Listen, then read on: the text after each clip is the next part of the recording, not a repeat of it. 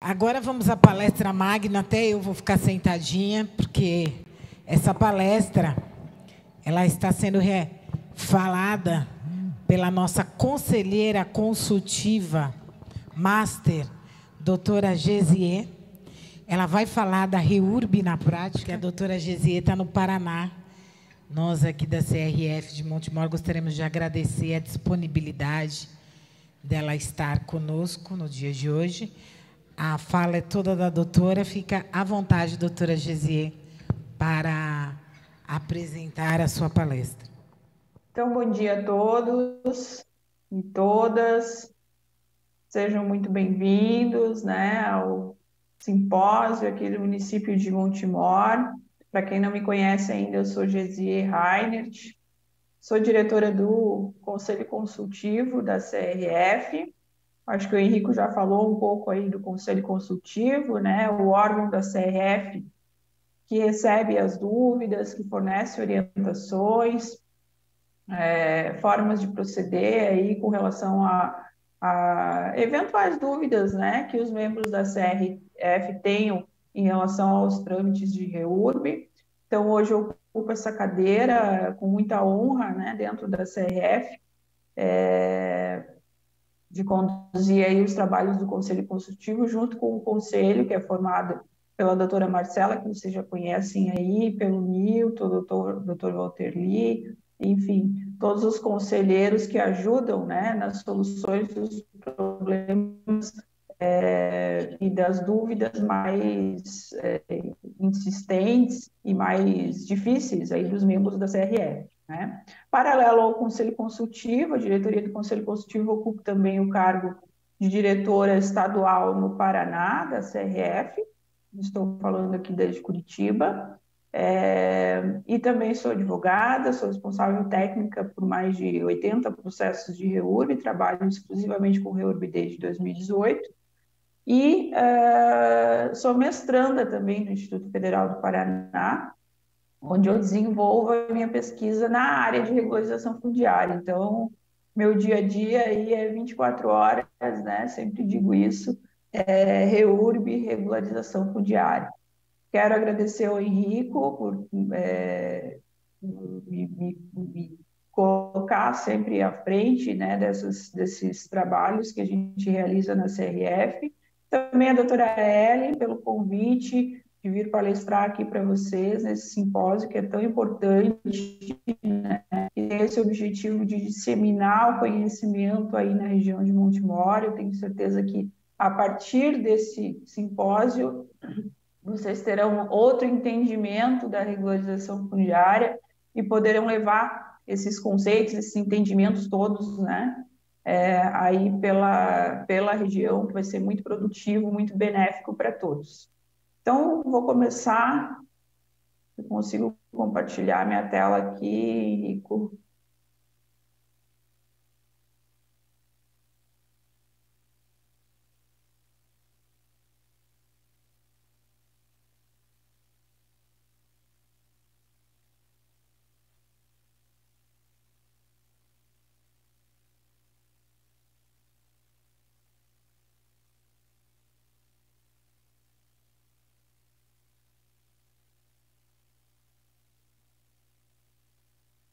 Estão conseguindo ver?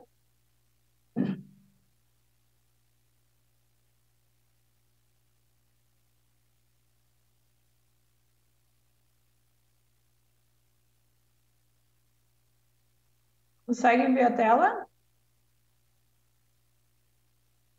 Alguém consegue me dar um retorno? Deixa eu ver. Acho que sim.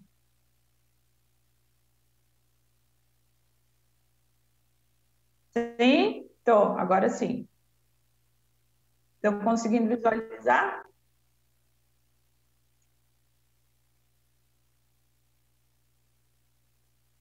Sim. Tô.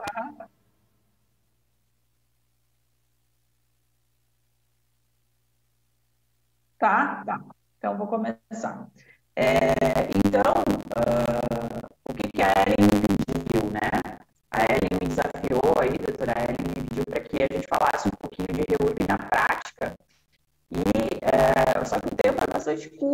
né? Então, o que, que eu fiz? Eu fiz é, alguma seleção de é, pontos específicos, claro que eu não vou falar de prática da REURB aqui só nesses poucos minutos, mas eu trouxe alguns pontos específicos, assim, que são é, importantes que a gente entenda, né? de, de prática de REURB, porque a gente sabe que existe uma grande distância né, do entendimento da lei, embora a lei federal ela nos traga todos os parâmetros, todos os ditames que devemos seguir para é, tramitar uma REURB, existe uma diferença grande né, entre o que está escrito na lei e o que efetivamente a gente consegue fazer na prática. Então, eu vou trazer esses pontos é, rápidos, né, básicos, que não são todos, enfatizo de novo, mas que é, vão trazer algum esclarecimento aí para os senhores. Então, é, primeiro ponto que nós temos que saber é que o processo de regularização fundiária, ele é um processo administrativo, então nós não temos a via judicial para o trâmite de processo de reúne, né?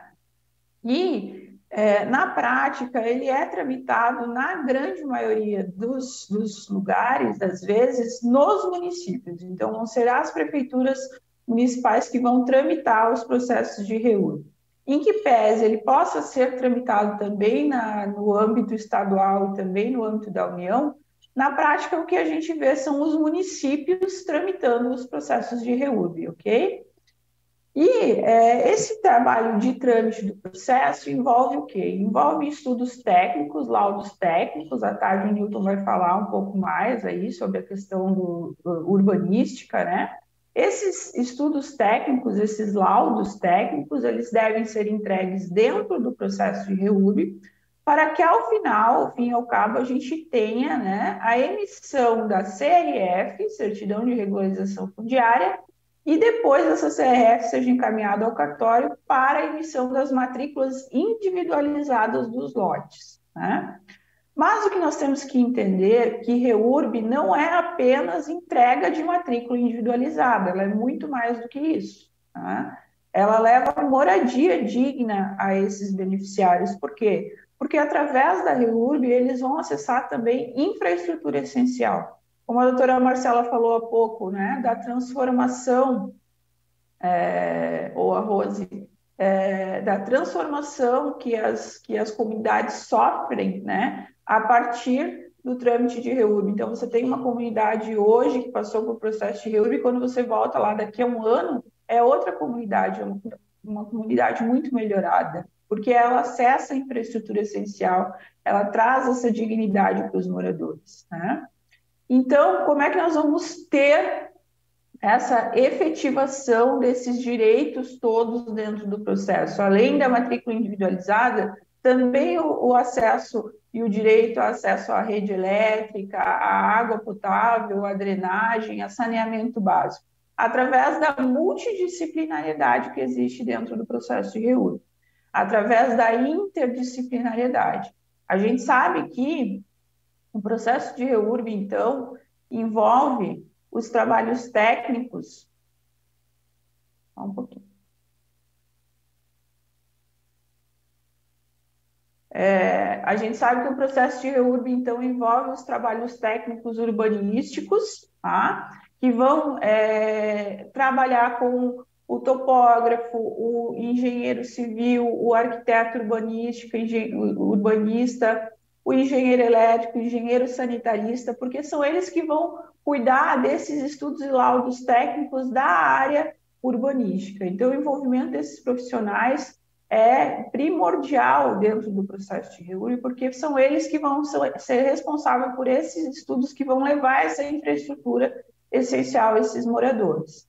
Depois nós temos a questão ambiental, né? onde os engenheiros ambientais, os geólogos, os biólogos, eles irão é, fazer a sua, as suas análises, os seus estudos técnicos para implementar uma melhoria naquela condição ambiental. Então, a, às vezes, quando a gente vai fazer REURB, nós nos deparamos com um meio ambiente degradado naquela região, ocupado. Né? Então, o papel do engenheiro ambiental, do geólogo, do biólogo, é justamente promover esses estudos que vão levar a essa melhoria nessa condição ambiental dessa região, certo? Depois nós temos ainda é, os estudos sociais. Esses estudos sociais são imprescindíveis dentro de um processo de reúne. Por quê? As assistentes sociais, os cientistas sociais que trabalharem dentro do processo de reúne, eles irão produzir o cadastro socioeconômico e, a partir do cadastro socioeconômico, um diagnóstico social daquela área, daquela comunidade. E por que, que o diagnóstico social é tão importante? Porque, através desse diagnóstico, a prefeitura municipal, os órgãos municipais podem direcionar políticas públicas. Isso é importantíssimo. Conhecer aquela comunidade para saber, por exemplo, quantas crianças estão em idade escolar, se nós temos pessoas com necessidades especiais, se nós temos muitos idosos naquela região, e podemos, então, como poder público, direcionar esses investimentos, essas políticas públicas, conforme aquele público demanda. Por isso, a, a, a necessidade do diagnóstico social, né? a importância dele dentro do processo. E, por último, ainda a questão jurídica desse processo. Né? Nós temos, é, é, existe uma discussão, o Henrico é, é, é, um dos que levanta essa bandeira, né, de que muitas pessoas dizem que o advogado não é, não é necessário dentro de um processo de reúrbio, que não é verdade. Né? Uh, a análise jurídica, o crivo jurídico, o crivo de um profissional do direito é importantíssimo desde, desde o início do processo porque é, a gente vai precisar fazer a análise fática daquele núcleo urbano e colocar dentro da lei para ver se aquele núcleo urbano se encaixa efetivamente. Então, eu preciso ver os critérios, por exemplo, de consolidação, análise das matrículas dessa área, se é cabível, se é passível de reurb, qual é instrumento jurídico, qual é instrumento de legitimação eu vou utilizar, qual é instrumento de titulação, se vai ser uma legitimação de posse, uma legitimação fundiária, isso tudo só pode ser feito com a ajuda de um profissional do direito. Tá? E o que, que a gente precisa é, entender? Que esses profissionais todos, todos esses estudos técnicos, tá? eles precisam convergir para o resultado prático da emissão da CRF.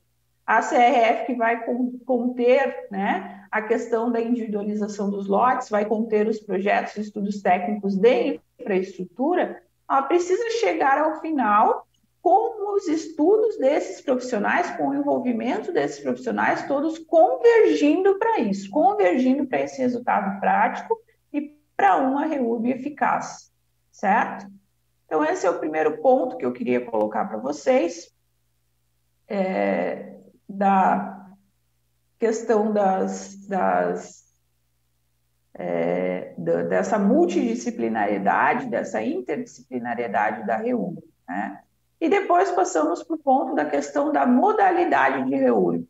Parece um assunto assim um pouco já batido, muita gente fala né, da questão do, do, das modalidades de REURB, mas tem algumas questões importantes que a gente precisa enfatizar. Então, é, a gente sabe que nós temos. Ah, só um pouquinho que os meus slides estão. Não sei se vocês conseguem. Aqui, agora sim. Ah, então, nós temos a REURB social, certo? Que é aquela REURB que vai ser aplicada para núcleos urbanos predominantemente de, por população de baixa renda.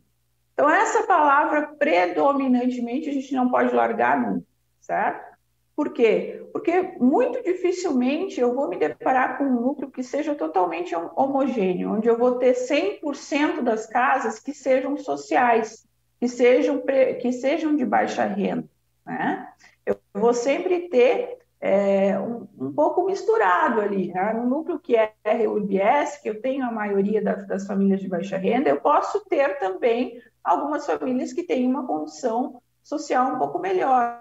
E aí, dentro desse núcleo, eu vou ter essa questão de alguns, algumas reúrbes específicas dentro de um núcleo que é um núcleo de reúrbe social. Tá? Então, por isso que a gente tem que sempre se apegar na predominância, nos 50% mais um, ok? E o que, que vai determinar, como é que eu vou saber quando o núcleo vai ser social e quando o núcleo vai ser específico? Lá no decreto 9310 de 2018, decreto regulamentador da lei de REURB, nós temos o estabelecimento do teto de cinco salários mínimos por renda, por renda familiar, né? como sendo o teto para a classificação daquela família como social. Mas vejam, isso que é importante a gente saber, que essa classificação pode mudar a critério de legislação municipal. Então, se houver uma lei municipal, se houver um decreto municipal que me diga que naquele município a, o teto né, da, da, vulnerabilidade das famílias seja quatro salários mínimos de renda familiar, assim vai ser. Três salários mínimos, já vi leis municipais que falam até em dois salários mínimos. Então, é, a gente tem que ter esse entendimento. A lei federal traz esse teto dos cinco salários mínimos por família, certo? Mas nós podemos ter, então, uma lei municipal que reduza esse teto. E essa classificação, então, vai ser determinada pelo município, ok? Na REURB E, então, a REURB específica, eu vou ter a classificação dessas famílias que não são consideradas de baixa renda, ou seja, aquelas que, as famílias que recebem mais de cinco salários mínimos, ou o teto que a prefeitura determinar, certo? Quais são as consequências dessa classificação? O que, que eu tenho de consequência dessa classificação? Né? Na REURB social, qual é a, a, primeira consequência imediata? A questão das custas e emolumentos do cartório, ok? Então, na REURB social, os beneficiários eles serão isentos dessas custas e emolumentos, certo? Enquanto na REURB específica, eu não terei essa isenção. Os moradores terão que pagar as custas e emolumentos lá do cartório. Mas nós temos um pulo do gato aqui, tá? que é em nenhum das duas, nenhuma das duas espécies, das duas modalidades, eu tenho incidência de TBI. Então, mesmo na REURBIE, onde os moradores irão pagar as custas e emolumentos do cartório, eu não terei incidência de TBI. A doutora Marcela falou da natureza né, de uma matrícula que ela é originária, né? ou seja, ela é uma matrícula nova, ela é uma matrícula que nasceu agora, portanto, não existe transferência. Se não existe transferência de propriedade, não tem incidência de TBI, certo? Então, essa primeira é, essa primeira característica com relação aos custos e emolumentos. Na REURBS, eu não vou ter essa incidência, e na REURBE, sim, eu não tenho isenção das custas e emolumentos, mas também não tenho incidência de ITBI, ok? E qual é a segunda diferença entre as modalidades? A questão da é, implementação da infraestrutura essencial. Na EURBS, vai ser sempre o poder público que vai implementar a infraestrutura essencial. Então, o município tem que ter essa consciência de que, né, em classificando uma REURB social como, são, como sendo social, ele vai ter que, mais à frente, implementar a infraestrutura essencial. O que é infraestrutura essencial dentro da lei de REURB? Luz, água, esgoto e solução de drenagem. Tá? Então, essas quatro infraestruturas essenciais vão ter que ser implementadas pelo município, caso elas ainda não estejam presentes naquele núcleo urbano, porque a gente sabe que em muitos núcleos já existe, mesmo ele sendo irregular, né? já existe essa infraestrutura lá. Caso não haja, então o município vai ter que implantar dentro de um cronograma de trabalho, né, que ele vai colocar lá dentro do processo, para a implementação dessas infraestruturas. Já no caso da REURBE, o município não tem essa obrigação. De quem é a obrigação de implementar a infraestrutura essencial? É do loteador, se ele ainda tiver condições de fazer isso, né? porque muitos loteadores sumiram, morreram, faliram. É, então, se houver a possibilidade do loteador implementar essa infraestrutura, ele deverá fazê-lo. Se ele não tiver mais condição de fazer, quem vai se responsabilizar por essa implementação são os próprios beneficiários. Então, vejam isso, essa diferença, né? onde na REURB social é o município que implementa a infraestrutura essencial e na REURB específica é, são os beneficiários ou o loteador quem vai implementar a infraestrutura essencial. O que, que eu queria trazer, então, dessa questão da modalidade de REURB? Que não existe REURB mista, certo? A gente ouve falar aí, por, é, eventualmente, né, por onde a gente passa nessa vida de reurbeiro, né? Ah, mas não é uma REURB mista. Não, não existe REURB mista. Existe predominância, certo? Existe é, um núcleo que seja específico, que tenha a maioria das famílias específicas, mas que lá dentro daquele núcleo tenha também algumas famílias vulneráveis que vão fazer parte do, do núcleo, que não são a maioria. Então, esse núcleo vai ser um núcleo REURB E, REURB específico. E o contrário também é verdadeiro. Eu tenho um núcleo S, onde a maioria das famílias é REURB social, mas que lá dentro daquele núcleo existem famílias que não são tão vulneráveis, que não são é, consideradas de baixa renda. Então, eu tenho um núcleo predominantemente social, com algumas unidades específicas dentro dele. Mas a REURB não será mista, ok? Outro, outro ponto prático que eu quero trazer para vocês é a questão do requerimento inicial dentro do processo de REURB. Lá na lei não existe necessariamente né, uma orientação de quais documentos devem ser entregues para requerer a REURB, ok? Então, é, nós precisamos ser práticos nesse início de processo, fazer um requerimento inicial eficiente, muito completo, para que a prefeitura quando ela for analisar esse requerimento inicial, ela já é, poder ter um panorama geral daquele núcleo, tá? E de que forma ela vai ter que agir para a regularização fundiária daquele núcleo, tá?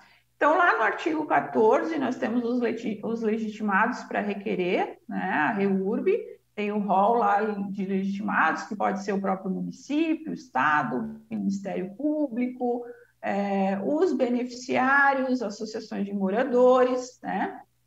Então, é, nós vamos ter a qualificação desses legitimados lá dentro da nossa peça inicial, do nosso requerimento inicial de reúno. Junto com, com os legitimados, nós teremos o levantamento topográfico já com ART ou RRT. Tá? Por que, que é importante que nós já nessa primeira peça tenhamos esse levantamento topográfico com é, a RT, com o registro feito pelo profissional que elaborou o levantamento topográfico, porque isso é a anotação da responsabilidade técnica. Então, eu já tenho desde a primeira peça a informação de quem é o responsável técnico por aquele núcleo urbano, pela regularização fundiária daquele núcleo urbano. Por isso a importância de já no requerimento inicial constar a RT, para que já fique demonstrada essa responsabilidade técnica, certo? Outro item importante é a matrícula da área. A gente sabe que nem sempre no requerimento inicial nós conseguimos já ter em mãos a matrícula da área. Às vezes é difícil de encontrar, às vezes o, é, a gente tem alguma dificuldade né, de identificar exatamente a matrícula mas sempre que possível, certo? Já no requerimento inicial, juntem a matrícula. Isso vai facilitar muito a vida da prefeitura no segmento dos próximos passos, que são as notificações que vão acontecer dentro do processo. Né? Outra questão importante que deve constar no requerimento inicial é o histórico da ocupação. A gente vai falar daqui a pouquinho, rapidamente, da questão do marco temporal da lei, né? É, então, em função dessa questão do marco temporal, é importante a gente contar a história dessa ocupação. Quem foi que ocupou, que seja lá nos anos 80, nos anos 90, nos anos 2000, né? Como se deu essa ocupação, quando se deu, quem era, quem eram as primeiras pessoas que chegaram. Sempre que for possível, é importante também a gente resgatar esse histórico da ocupação e passar já nesse primeiro momento para a prefeitura. Embora as prefeituras conheçam as suas áreas, né, é sempre bom levar essa informação para dentro do processo. e também fazer um levantamento prévio das desconformidades. O que, que são essas as desconformidades dentro do processo de REURB? É já identificar, por exemplo, uma desconformidade ambiental. Já verifiquei que dentro do meu núcleo urbano a ser regularizado tem uma área de APP, por exemplo. É uma desconformidade que precisa ser apontada. Né?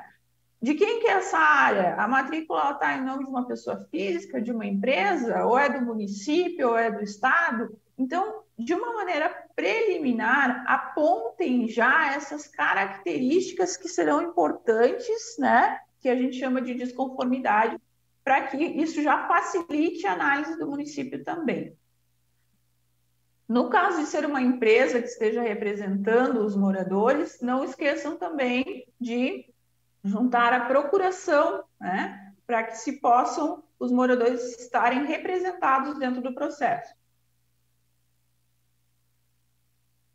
Outra questão importante é a formação de uma comissão de moradores, tá? com os dados pessoais desses moradores. Por que, que eu sempre falo na comissão de moradores? Quando a gente inicia um processo de reúbe numa área, dificilmente a gente consegue a adesão de todos os moradores já no início. Né? A gente tem aqui o enfrentamento da questão de que as pessoas ficam, às vezes, desconfiadas, às vezes já passaram outras pessoas por lá prometendo a regularização fundiária e não cumpriram. Então, tem aquele grupo de moradores que fica desconfiado, né? Tem aquele grupo de moradores que a gente não consegue encontrar em casa num primeiro momento, tudo isso, né? Então, por exemplo, num núcleo de 100 moradores, de 100 lotes, de 100 famílias, dificilmente vou conseguir colocar os 100 nomes já no requerimento inicial. Então, eu posso formar uma comissão de moradores que vai representar os demais. Coloco nesse meu requerimento inicial já o nome desses 3, 5, 10 moradores que sejam, tá? que vão representar os demais e aí, conforme o processo for andando, conforme a gente for entregando as outras peças, essa listagem dos beneficiários vai sendo entregue posteriormente. Mas é importante que nós já tenhamos esse vínculo com alguns moradores, né, com o nome, com os dados pessoais de alguns moradores que representam os demais. E, por fim, faço meu pedido de instauração da REURB, de preferência já com indicação da modalidade. Então, a assistente social, ela já faz uma análise prévia, já verifica que aquele núcleo tem uma tendência, digamos assim, a, a, ser social, que ela entende que é um núcleo vulnerável, então já pede a instauração e faz uma indicação de que aquele núcleo seja social ou de que aquele núcleo seja específico. Né? Importante esse, esse pedido de instauração que vai ser o próximo passo dado pela prefeitura depois da análise desses é, documentos todos. Mas é importante frisar: a prefeitura só vai poder instaurar a REUB se ela estiver bem embasada, se ela tiver segurança jurídica. E para isso ela precisa desses documentos todos, tá? para que essa decisão seja fundamentada e, ele, o, e o município possa instaurar essa REUB com segurança, sem ser uma decisão temerária ok?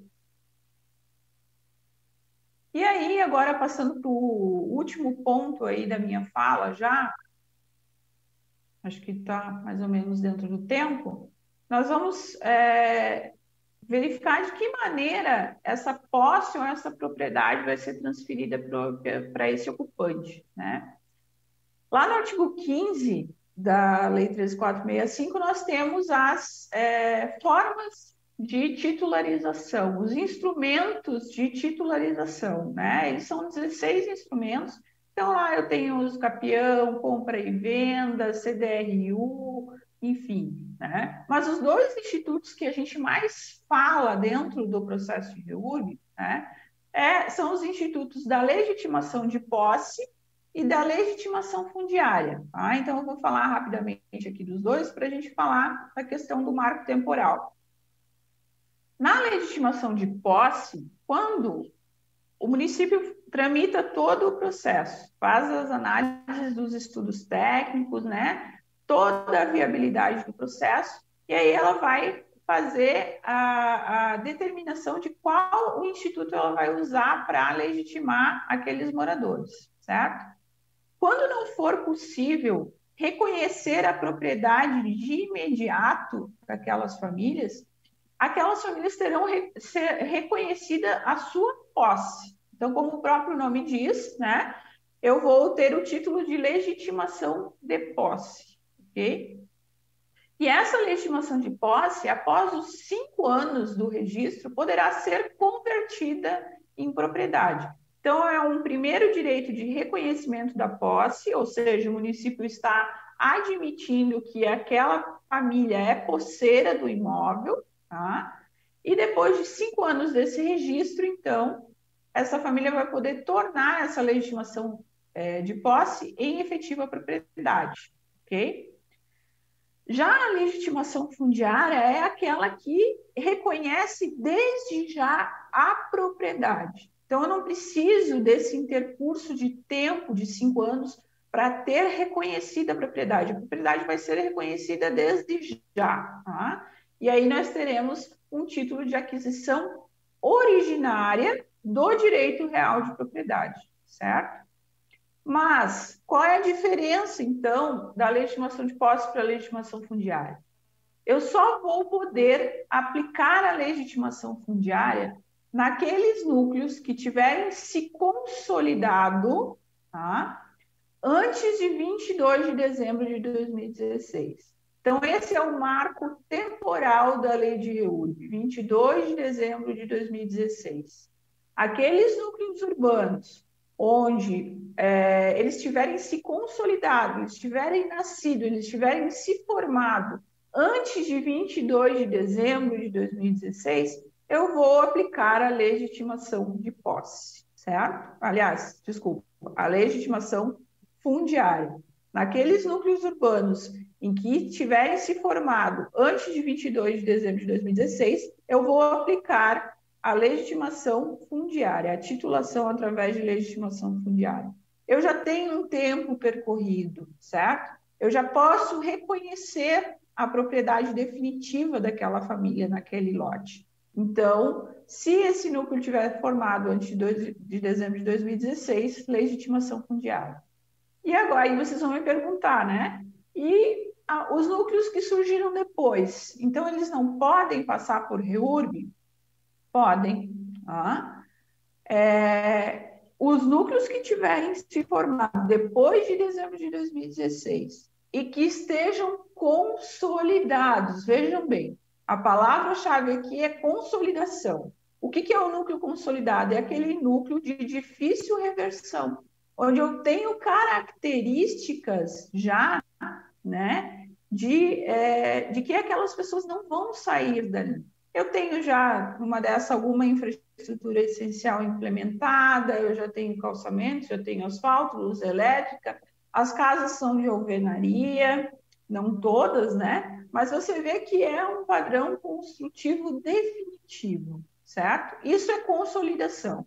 Se você tiver um núcleo que nasceu depois de 22 de dezembro de 2016, mas que hoje, em 2023, está consolidado, você pode aplicar a REURB através, então, da legitimação de posse, certo?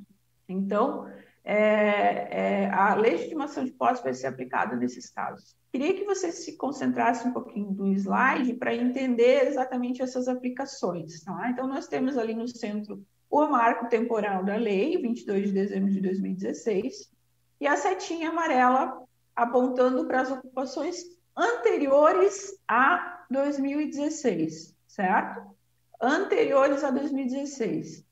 Então, quando eu tenho é, um núcleo urbano que está consolidado desde antes de 22 de dezembro de 2016, esse imóvel pode ser público ou pode ser privado, eu vou ter aplicação de legitimação fundiária, ok? Imóvel público ou privado, legitimação fundiária, se se formou antes de 2016. Agora, para o lado é, direito do slide, eu tenho as ocupações que se formaram depois de 22 de dezembro de 2016, certo? E aí eu tenho uma diferença aqui entre imóvel público e imóvel privado, certo? Se o imóvel for privado, vou aplicar a legitimação de posse, igual a gente tinha falado no slide anterior. Legitimação de posse em imóveis privados, para aquelas ocupações que se formaram depois de dezembro de 2016. Mas se o imóvel for público, se o imóvel for público, eu não posso aplicar a lei de posse, segundo a lei de REUD, certo? O que, que eu vou aplicar, então, se o imóvel for público e se formou, e o núcleo urbano se formou de, depois de dezembro de 2016? Eu vou aplicar a possibilidade da CDRU, a concessão de direito real de uso, tá? ou a CUEM, a concessão de uso especial para fins de moradias, ou ainda a possibilidade de alienação desse imóvel. Tá? Então, nós temos que entender essas diferenças das, das aplicações dos institutos, especialmente do Instituto da Legitimação de Posse com a legitimação fundiária, tá? É, junto com a análise do marco temporal e junto com a análise é, dos imóveis públicos ou imóveis privados, ok? Essa questão do marco temporal ainda é uma discussão em voga dentro dos operadores de REURB, mas esse é o entendimento majoritário, tá? de que é, os imóveis, mesmo os que se consolidaram depois de 22 de dezembro de 2016, podem sim passar por, por processo de REURB, né? só que não terá aplicação da legitimação fundiária, e sim da legitimação de posse, ok? Então, é, trouxe aqui para vocês uh, uma frase do, Milton Santos, né, que é um geógrafo, é, embora seja do direito, né, eu gosto muito do Milton Santos porque ele é um geógrafo que trouxe a geografia para o âmbito do social, né, e ele tem uma frase que diz assim: a força da alienação vem dessa fragilidade dos indivíduos, quando apenas conseguem identificar o que os separa e não o que os une. Então, eu acho que essa frase se encaixa muito na REURB, porque a REURB, como vocês já falaram aqui, é a união né, desses entes todos que estão envolvidos, desses profissionais todos que estão envolvidos. Né? Esse tripé que é a, a participação do município, da comunidade e, de, e da iniciativa privada que hoje, sem iniciativa privada, sem as empresas de regularização fundiária, infelizmente não é possível fazer.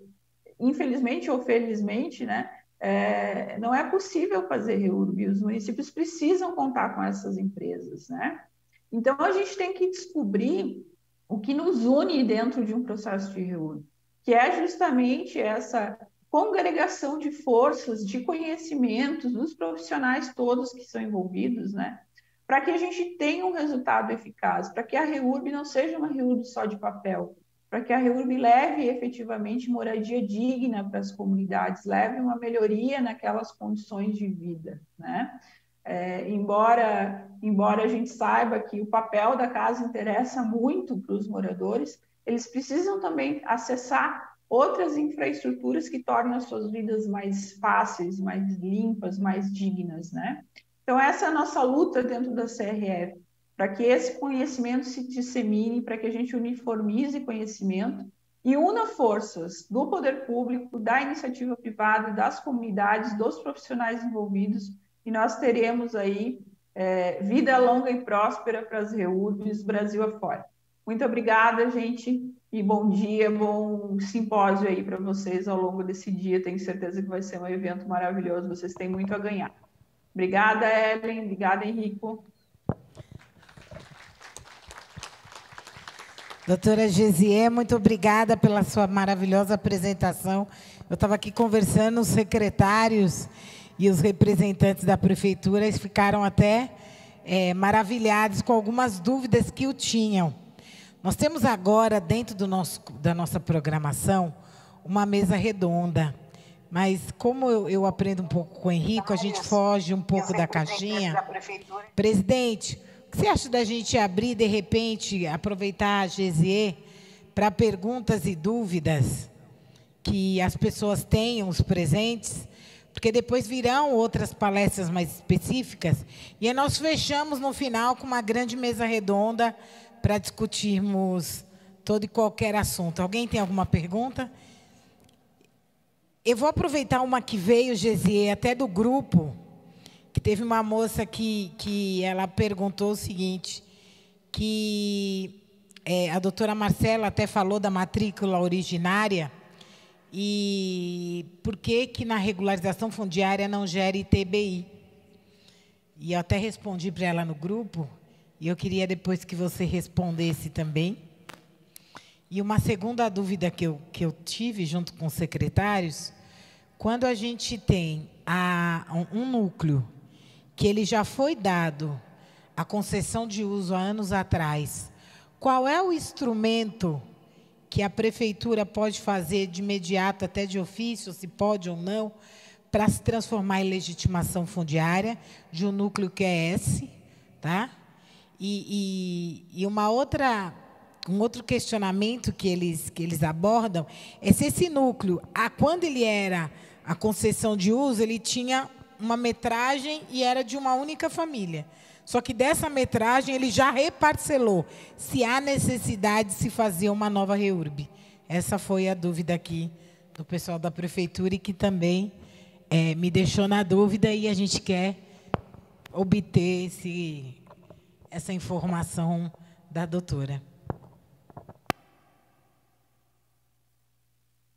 Então, é, a, a, primeira, a, a, primeira e a segunda pergunta chegaram um pouco cortadas aqui, Ellen. Não sei se, se a doutora Marcela me ajuda, mas essa última eu consegui ouvir aí, né? Quando você não tem mais a situação fática, né? É, compatível com aquilo que está pré-titularizado, você vai ter que fazer os processos os estudos técnicos de REURB, especialmente a topografia, né? Porque se você tem um título que já foi emitido, uma CDRU, uma que já foi emitido, mas ela não corresponde mais à realidade, era uma família que ocupava, agora são duas, né? Então eu não tenho mais aquele título refletindo a realidade da ocupação. Vou precisar fazer novos estudos técnicos, novas medições, né? Para que o, novo título emitido reflita efetivamente a realidade, porque a REURB é isso, né?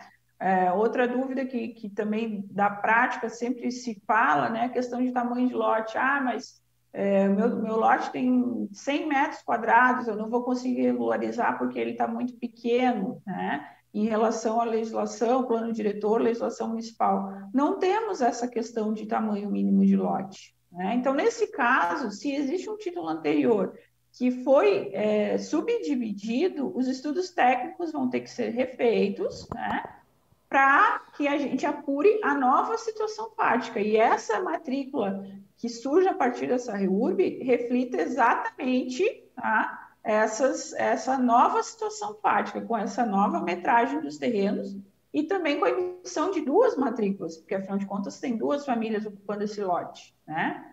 Então, é necessário fazer esses estudos técnicos novamente. Não pode ser simplesmente é, transferido né, para esse novo título se existiram essas modificações.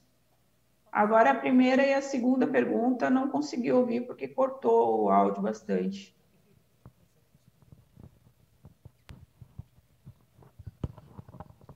É, a primeira pergunta foi que veio do grupo é, uma moça chamada Bruna. Ela faz a seguinte pergunta: que por que é, se gera ITBI na titulação? E, e quando a doutora Marcela fala de é, registro originário. Eu respondi no grupo que não existe titulação em REURB porque é um registro originário, é o nascimento de uma nova matrícula. TBU e TBI ele só acontece quando há uma transferência, uma transmissão. Compra e venda. Transmitir para alguém gera impostos para isso. Então, é, é, eu respondi para ela e eu queria até que você falasse um pouquinho sobre isso, que foi até a doutora Marcela que salientou na fala dela, e achava importante, porque nos núcleos, aqui a gente tem vários representantes de núcleo, eles se preocupam quanto que eu vou pagar no registro, quanto que vai me gerar o ITBI. E a gente fala, e é importante você, como conselho consultivo, ratificar do não, da não geração desse TBI por conta de uma matrícula originária. Então, é importante explicar o que é uma matrícula originária para essa, para essa população aqui que está nos assistindo. Entendi. A matrícula originária é aquela que está nascendo agora. ela é uma matrícula de origem que a gente chama, né? E ela nasce é, limpa, é o primeiro registro. Primeiro, primeiro, acho que a gente precisa, para contextualizar isso, é explicar o que, que é uma matrícula, né? É, a matrícula é a certidão de nascimento do terreno, certo? Assim como nós temos a nossa certidão de nascimento lá do registro civil, os terrenos possuem a sua certidão de nascimento lá no cartório de registro de imóveis e esse documento se chama matrícula, tá? Certidão de matrícula. A matrícula, ela é o documento que ela vai constar todo o histórico daquele, daquele imóvel. Então, se eu tenho um imóvel que eu comprei da Ellen, por exemplo, né? Lá na matrícula vai estar constando isso, que antes o imóvel era da Ellen e através de uma escritura pública, agora esse imóvel pertence à GZE. Quando a GZE vender esse imóvel para a doutora Marcela, então vai constar na matrícula essa venda, a GZE vendeu o imóvel para Marcela, tá? E todo esse histórico de tudo que acontece com o imóvel, se ele é penhorado, se é uma compra e venda, se a pessoa que é o proprietário, por exemplo, falece, aí vai ficar registrado lá o inventário desse imóvel, né? É, tudo isso vai ficando registrado dentro da matrícula, certo? E a matrícula, ela é totalmente diferente do, da escritura pública, que é um documento que só, é, que só serve para fazer a transferência, né? E ela é também diferente do contrato de compra e venda. O contrato de compra e venda que a maioria das pessoas, é o documento que a maioria das pessoas que estão nas ocupações e nas áreas irregulares tem, tá? ele só faz negócio entre as pessoas que estão envolvidas, ou seja, ela só vale entre quem comprou e quem vendeu. Quem está de fora, o restante das pessoas, não tem como saber que aquele documento existe. Tá? Porque ela não tem, aquele documento não tem publicidade, então só faz negócio jurídico entre as pessoas que assinaram. E a matrícula já não. A matrícula é um documento público. Qualquer pessoa pode consultar lá no registro de imóveis, né? Então, em sendo um documento público, ela, ela é válida para todas as pessoas, não só para quem assinou. Ele é válido para todas as pessoas porque é um documento que está lá público, pode ser consultado por qualquer pessoa, tá? Então, entendida essa diferença né, entre contrato de compra e venda e matrícula, a matrícula originária é aquela que não tem um histórico, ela está nascendo agora, ok? Não existe uma transferência do proprietário anterior para o proprietário de agora, que serão os beneficiários da REURB. Não existe essa não existe essa esse histórico anterior. Se não existe, se não existe esse histórico, então ela é originária, ela está nascendo agora, tá? E essa é a natureza das matrículas de REURB, por isso que não tem ITBI, porque não tem transferência. Doutora Gesier, muito obrigada, sua palestra foi incrível. Eu estou aqui pedindo licença para dar um gancho à sua fala, para bater um papo e falar tudo o que você disse com um exemplo prático. Então, eu vou começar pela primeira pergunta, se a senhora se me permitir, é, em relação a ter novos desenhos técnicos, no, novo projeto de regulação fundiária, um novo processo, quando eu tenho diferenças entre o que foi aquele parcelamento um dia regularizado e o que ele é hoje. Então, vamos lá. Vou falar da cidade do Guarujá. Cidade do Guarujá, grande parte dela é de propriedade de, da família Matarazzo, do, do espólio dos Matarazzo. Então, nos anos 80, é, grande parte ali foi feito um loteamento em que eles fizeram parcelamento, deram entrada no município, aprovaram aquele loteamento com 500 metros quadrados cada um dos lotes. E aí eles tinham que fazer a drenagem, tinham que fazer a infraestrutura. Por quê? Porque o loteamento é um parcelamento do solo novo. Então, o que, que ele atribui? Você está parcelando o solo? Você pode. É uma atividade que você pode, enquanto empresa privada, fazer. Então, você, loteador, você faz os seus projetos, desenha todo aquele bairro, aquele loteamento, você faz a aprovação desses documentos lá no município, separa, como diz a Lei 6766, o que é área ambiental, o que é área institucional, aprova e aí sim você começa a vender os teus lotes. Pois bem, o que aconteceu lá? Quando chegou na hora da infraestrutura, tinha que fazer um projeto de drenagem, porque a gente está falando de áreas de brejo lá, do, do, do, muito comum no litoral. E isso ficava incomensuravelmente caro. Então, o que, eles fizeram? Ah, vou deixar isso aqui, mais para frente eu é, retomo. E aí passou o prazo de você efetivar aquele projeto que você aprovou, e aí aquilo foi ficando, foi ficando. E, e sempre tem um, um, um, caseiro, alguém que fica olhando, que toma conta, e aquilo foi sendo parcelado irregularmente. E foi vendido, foi edificado. Então, hoje, nós temos um parcelamento aprovado no município, que não foi levado a registro, e também uma situação diferente da ocupação. Então, o que é a REURB, gente? Ela fotografa a realidade. Então, é como se eu olhasse de cima, eu fotografo aquilo e falo, opa, aquele lote que era 500 metros, hoje a gente tem três. Um de 150 e outros dois de, sei lá, dividindo. Tem laje, tem tudo diferente. Então, eu consigo regularizar? Pelo loteamento, não mais. Porque todas aquelas exigências que a Lei 6766, que está vigente, que precisa ser respeitada no loteamento, não cabe mais, porque está consolidado. E o que é esse consolidado? Eu tenho uma ocupação consolidada, eu tenho casas edificadas, eu tenho, entre elas, terrenos que não estão construídos, mas eu não tenho como retornar o que era antes. Então, eu também regularizo terrenos não edificados em REURB. Então, eu precisei fazer todo um projeto de novo. Eu, depois a Ângela explica melhor para vocês a parte técnica e o próprio Newton, mas todo o projeto técnico eu tive que fazer. E agora sim, agora eu apresentei essa nova forma de ocupação, através das regras da regularização fundiária, e ali eu tenho, sim, é, essa regularização feita. Essa é uma das perguntas. E em relação à questão da da aquisição originária da propriedade, nós temos em REURB a aquisição originária da propriedade através da legitimação fundiária, que é um dos títulos, é uma das formas que eu posso utilizar. A uso capião ela está em desuso? Não. A uso capião continua. A uso capião os advogados podem trabalhar tranquilamente, podem e devem, porque também ela é agora um dos instrumentos da REURB. Então, eu também tenho a uso capião ainda em regularização fundiária. E por que eu estou dizendo isso? Eu estou dizendo porque eu tive cidades que, é, em palestras na OAB, enfim, da CRF, eu tive colegas que ficaram revoltados, porque disseram, acabou, agora vem essa REURB aqui, vai acabar com a uso capião da cidade. Não. A uso capião é coletivo, é uma quadra, uma rua, é um processo coletivo. A uso capião, não, perdão, a regularização fundiária.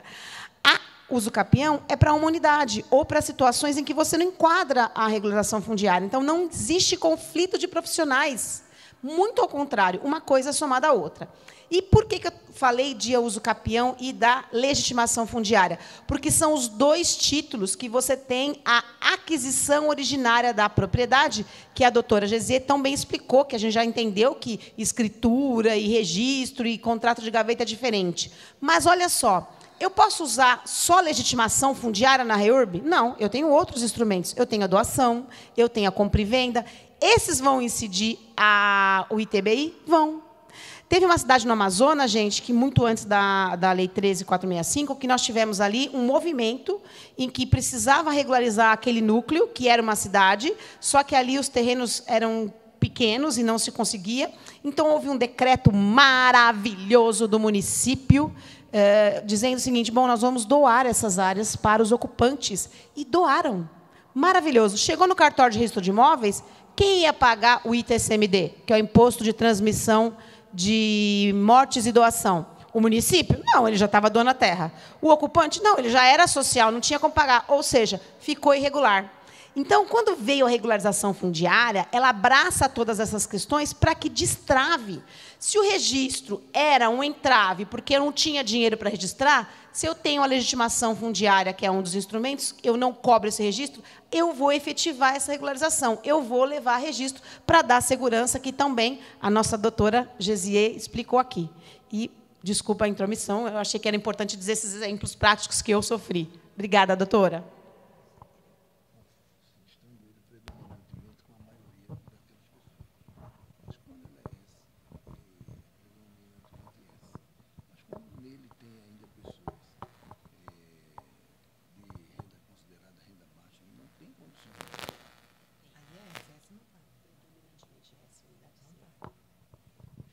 É, a pergunta do Everaldo, doutora, é a seguinte: a gente está, a doutora Rose até respondendo.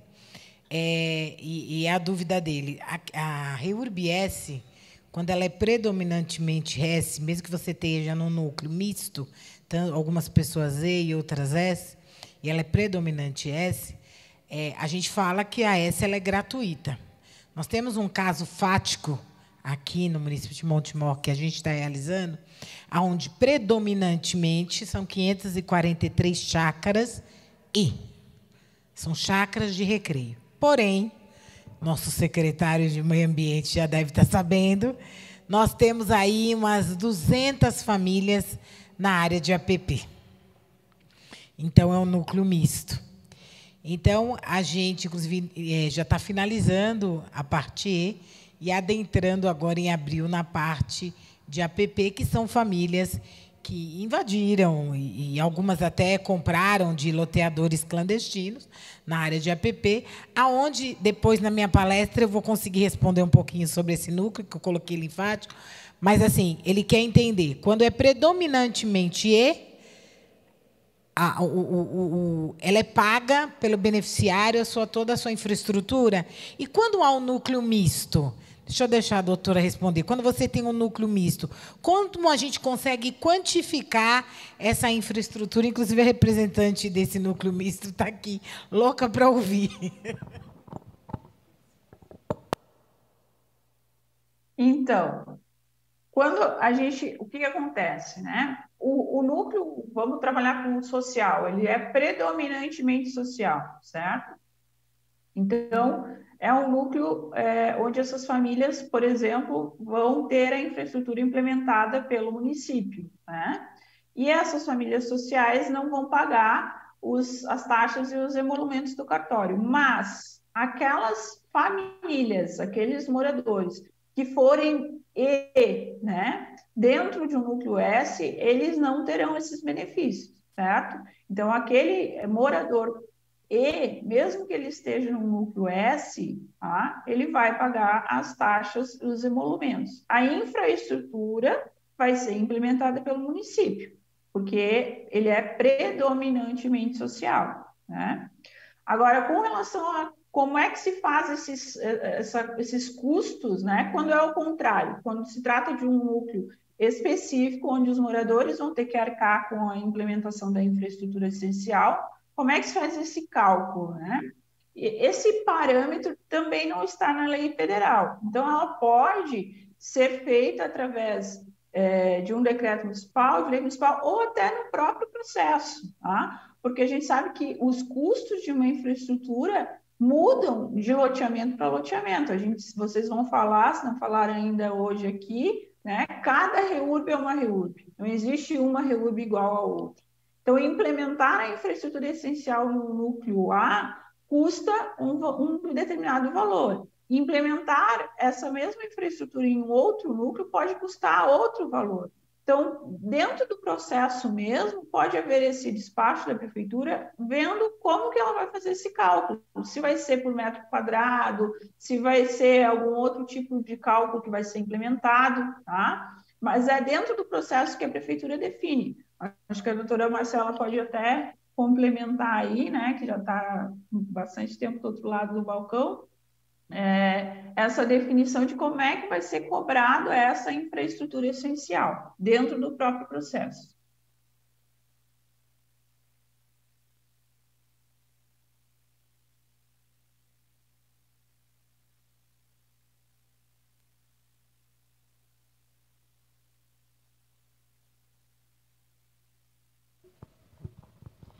Bom dia, doutora. Meu nome é Priscila. Como a doutora Ellen já apresentou, eu sou representante de um núcleo né, em processo de regularização de REURB. Minha dúvida é o seguinte: suponhamos que nós temos lá, é, nesse núcleo, é, dentro do marco temporal, é, o tempo correto para a gente é, implementar o REURB. Porém, nós temos aí, é, digamos assim, que foi aberto clandestinamente pelo loteador, mais duas, três ruas é, em um período menor de tempo, por exemplo, em três anos. Como funciona esse processo para essas novas ruas, para esse novo é, espaço que foi aberto pelo loteador, sabendo que ele mesmo foi e colocou é, postes de iluminação já para talvez tentar é, uma questão aí de, de facilitar, facilidade na regularização. Mais alguém tem mais perguntas? Veja, uh, uh, o que a lei fala com relação ao, ao marco temporal é a questão do surgimento do núcleo urbano certo?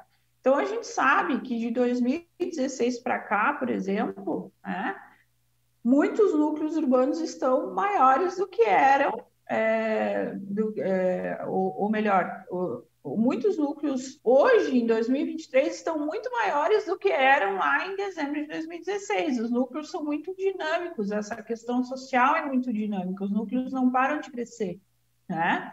Então, o que a lei fala em específico é a questão do surgimento do núcleo urbano.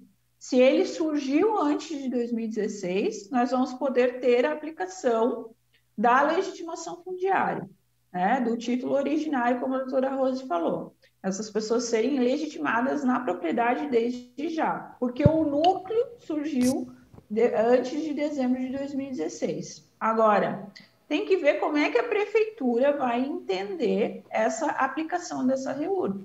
Se o, o, o, o, município vai entender que vai ser uma REURB só para essa área que já se formou é, mais antigamente, né, junto com essa área que está se formando agora, se isso vai fazer parte do mesmo núcleo, ou se o município vai querer dividir, essa parte aqui mais antiga vai ser uma REURB, essa parte nova vai ser outra REURB, existem muitas decisões tá? é, que partem do município. Eu sempre digo, num processo de reurb, quem tem a bola e o campinho é o município. Né? Então, é, muitas, muitas decisões partem do, da, da, postura que o município vai adotar em relação àquele núcleo. E como eu falei, cada reurb é uma reurb, a gente vai ter que fazer análise do núcleo, os, os, os técnicos, né, que fizerem os estudos e laudos desse núcleo vão ter que sentar com os técnicos do município e ver qual é a melhor saída para esse núcleo. Tá? Mas tem essas duas possibilidades.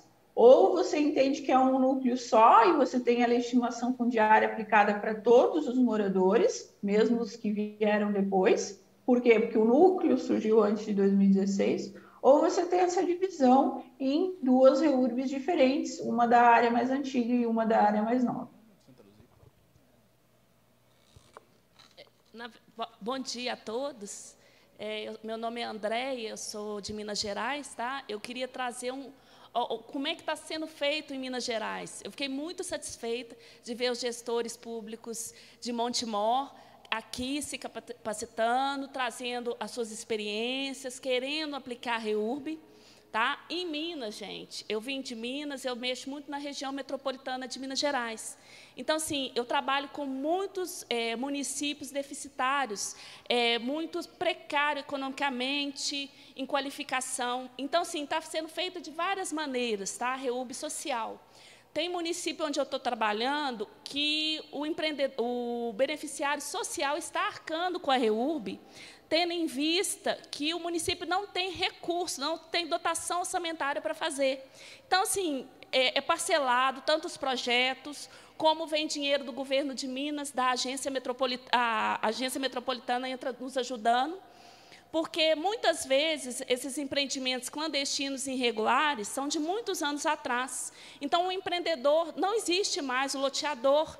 Então, assim, não tem como entrar com uma ação de regresso contra o empreendedor. Então, assim, a, o quem mais fica prejudicado são os legitimados, os, pró os próprios beneficiários da, desse núcleo.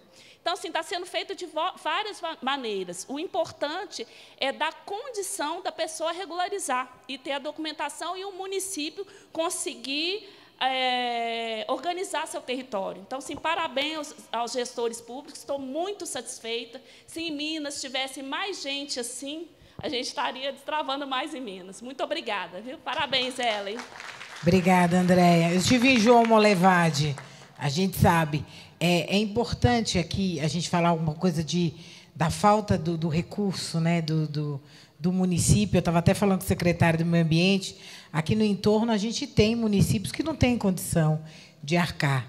E a gente tem, o Newton vai conseguir me ratificar, prefeito de, de Itu fez uma coisa muito legal e que foi copiado pelo prefeito de Elias Fausto e que fatalmente vai ser copiado por aqui, está sendo copiado por outros lugares que a gente está passando. Você tem empresas que possam estar tá colaborando com a realização das REURBS, desde que elas fazem a REURBI.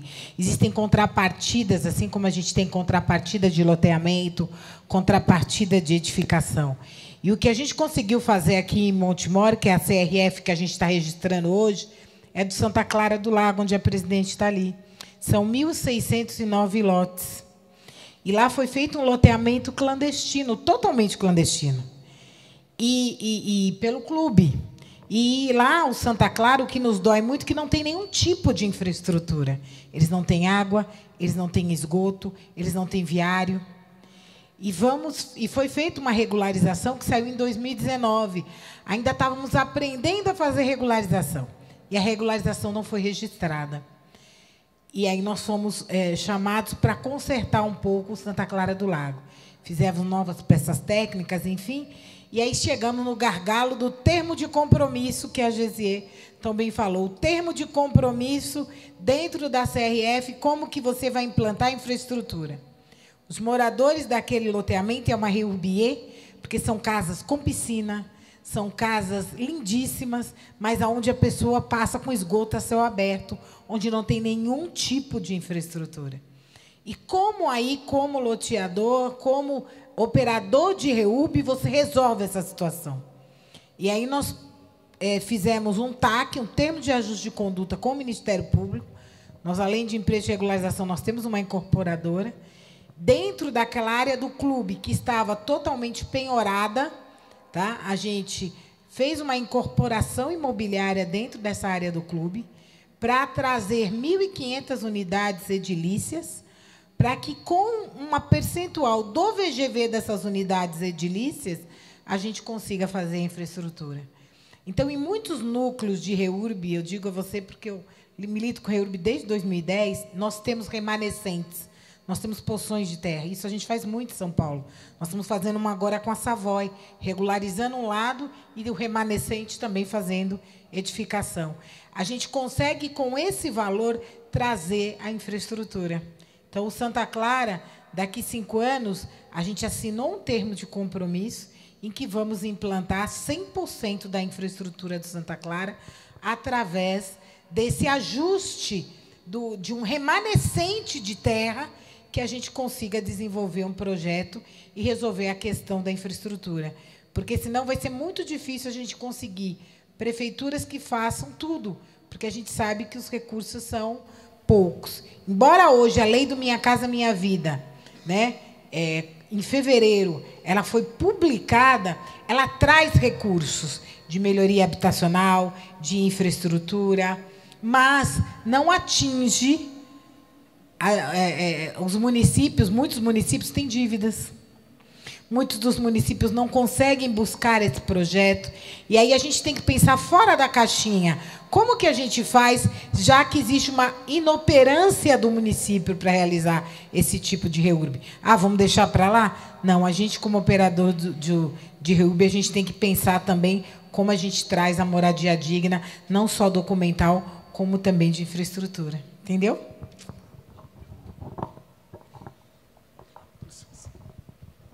Parabéns pela iniciativa, excelente, né? Tem que ser copiada.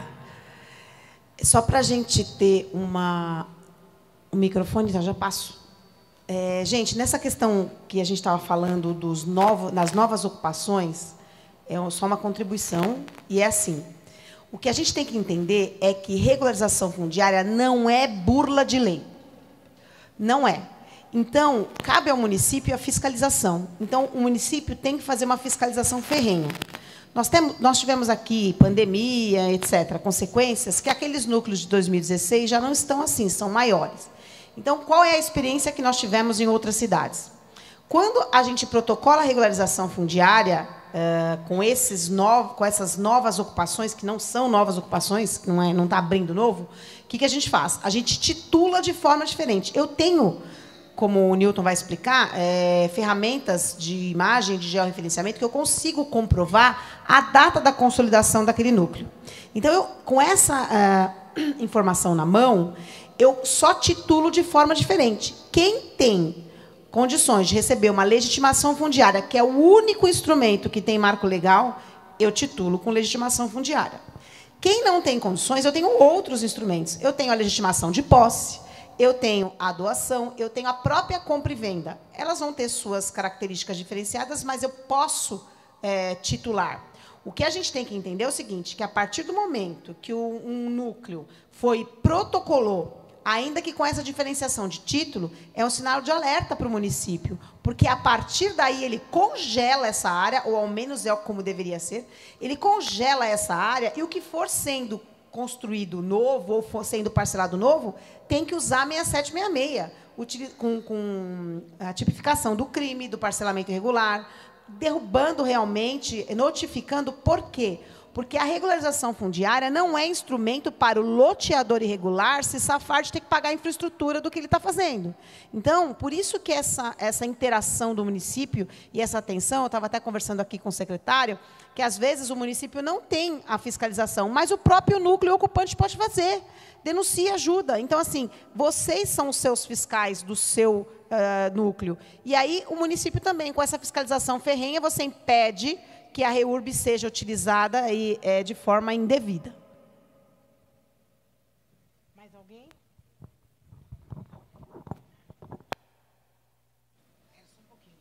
Eu gostaria de, de referendar aqui a presença do nosso vereador Adriel, um vereador atuante da Câmara Municipal. Obrigado pela presença, vereador. E tá a palavra. Muito bom dia a todos, a todas doutora Ellen, Ribeiraldo, secretário Rodrigues, doutora Tamires, obrigado aí pela preleção na manhã de hoje. A minha dúvida é, é o seguinte, a gente tem um, um, conjunto de chácaras aqui em Montemor, que tem lá uma via de acesso a, a todas aquelas chácaras, os, os sitiantes ali usam aquela via, cobram bastante da prefeitura e dos vereadores os serviços públicos, principalmente em épocas de chuva.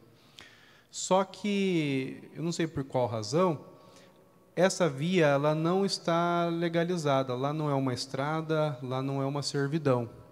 Lá é um, uma grande área de terra é, que está povoada por, por vários sitiantes, mas aquela via não foi feita nenhuma doação para a prefeitura e a prefeitura fica impedida de fazer os serviços de infraestrutura básica daquela via.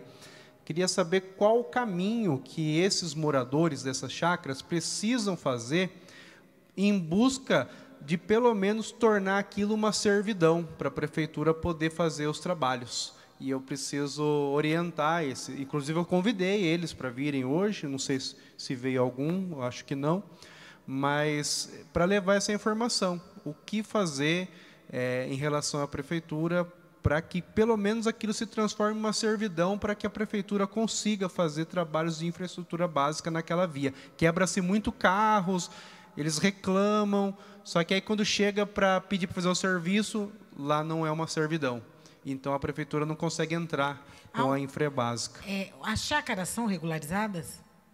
Eu não tenho essa certeza. Porque assim, é, quando a gente, o Newton vai conseguir explicar isso bem, mas eu vou dar um exemplo do que a gente faz aqui. As nossas chácaras, que ainda não são regularizadas, o que a gente deu início, inclusive ali, a Priscila é do Orquídeas, né? Então ali a gente tem um grupo de chácaras e estava também o representante do Miracatu, que são até bairros também de chácaras. Todas as ruas a gente pede homologação das ruas. Então, Santa Clara também não tinha nenhuma rua doada dentro do projeto, e, e, e, por isso que a CRF ela foi completamente feita de uma forma errônea, vamos dizer assim, pela gestão anterior. A gente consertou, porque, primeiro, a gente tem que haver homologação das ruas, a doação desse viário para o órgão público, para que, a partir disto, é, a, a prefeitura possa fazer. Então, assim, até para lhe responder, eu precisaria saber as chácaras de, estão regularizadas? Sabe onde é, essa, é esse núcleo? Não é regularizado ainda. Que eu peguei. Não é. Não é regularizado o Mojoli 100%. Ele, ele é grande. Sabe, é,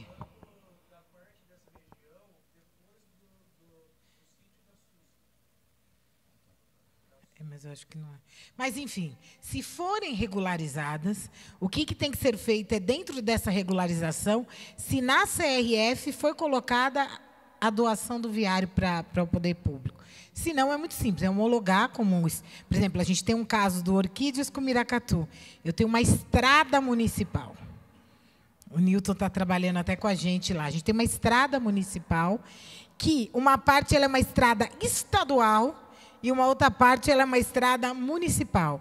Eu tenho que homologar ela através tanto através do estado como da prefeitura, para que de fato eles reconheçam ela como tal, para que de fato a gente possa solicitar a melhoria do, desse viário, entendeu? É, é, é mais ou menos isso. O Newton quer, quer contribuir? Na peça técnica, você quer?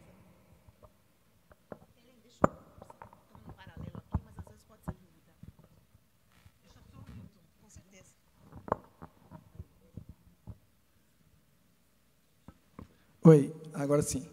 É, na verdade, assim, é, provavelmente não está regularizado. Já dá para entender, porque se não tem servidão, não tem nada, não está regularizado.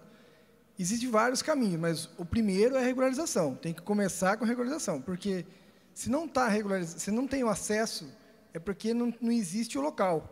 Então, é um núcleo que se formou, como se falou, por alguns moradores, fizeram chácaras de recreio, não são sítios, porque sítio cumpre a função social da terra, é área rural, INCRA, nós estamos falando em, em chácaras, chácaras de mil, dois mil, três mil, cinco mil, até dez mil metros, até 19 mil metros a chácara.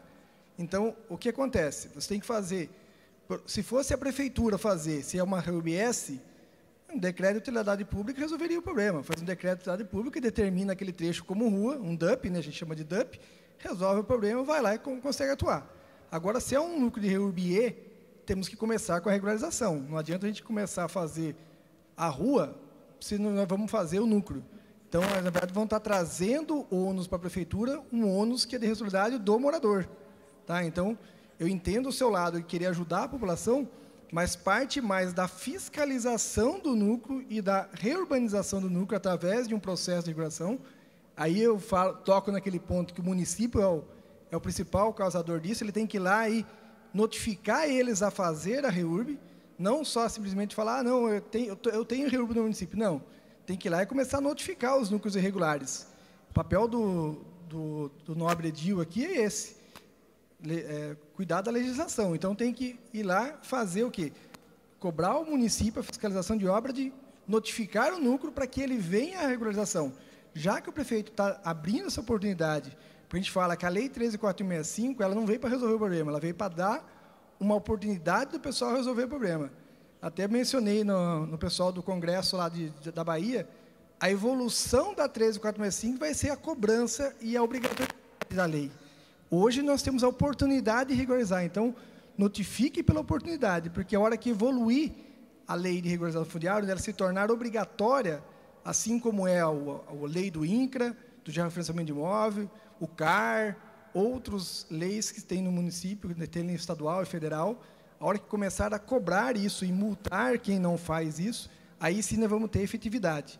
Mas o papel é esse mesmo, é trazer a REURB para esse núcleo para que possa fazer estrada, porque a estrada é nada mais é do que o acesso que eles abriram clandestinamente ou irregularmente, né, para chegar até o seu local de moradia. É uma honra ter participado. Espero que a tarde seja todo, todo totalmente produtiva aí para todos nós. Um abraço, obrigada.